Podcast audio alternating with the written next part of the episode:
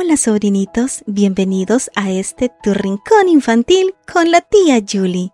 Es una bendición compartir con ustedes historias fascinantes de la Biblia con enseñanzas para nuestra vida. A través de ellas, Dios nos muestra su amor, su cuidado y protección a cada instante de nuestro vivir.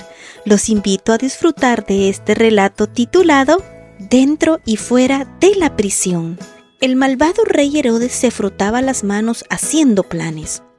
Acabaría con las personas que creían en Jesús.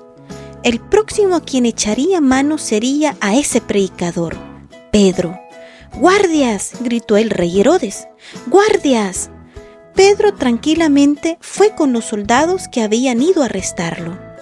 Cuando llegó a la prisión, Pedro fue encadenado a dos soldados, uno a cada lado. Las cadenas apretaban los brazos de Pedro, pero Pedro no se quejaba. Se sentó en el frío piso de piedra y se recostó contra la pared. Cerró los ojos y se quedó dormido. Las noticias acerca del arresto de Pedro corrieron rápidamente por toda la ciudad. Muchos de los creyentes se apresuraron a ir a la casa de la madre de Juan Marcos.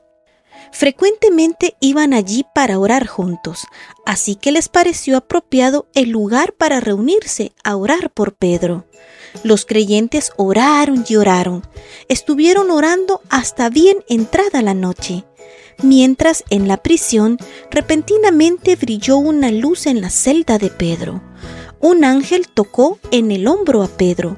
Rápido, levántate, dijo el ángel, y las cadenas de Pedro cayeron de sus muñecas. Ponte las sandalias, ponte tu manto y sígueme. Pedro hizo lo que le habían dicho, sentía como que estaba soñando.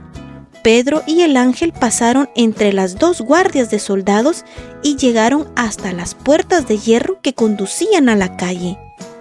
La puerta se abrió sola y Pedro y el ángel salieron juntos. Entonces el ángel desapareció. Pedro abrió y cerró los ojos de nuevo. Realmente se encontraba en la calle. Es verdad, susurró para sí. El Señor envió su ángel para ayudarme.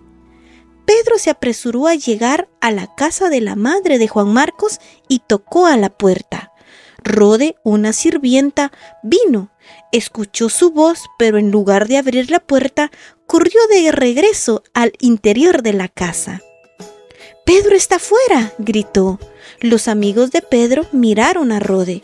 Estás loca, le dijeron. Eso no es posible. Es verdad, es verdad, insistió Rode. Pedro golpeó otra vez la puerta.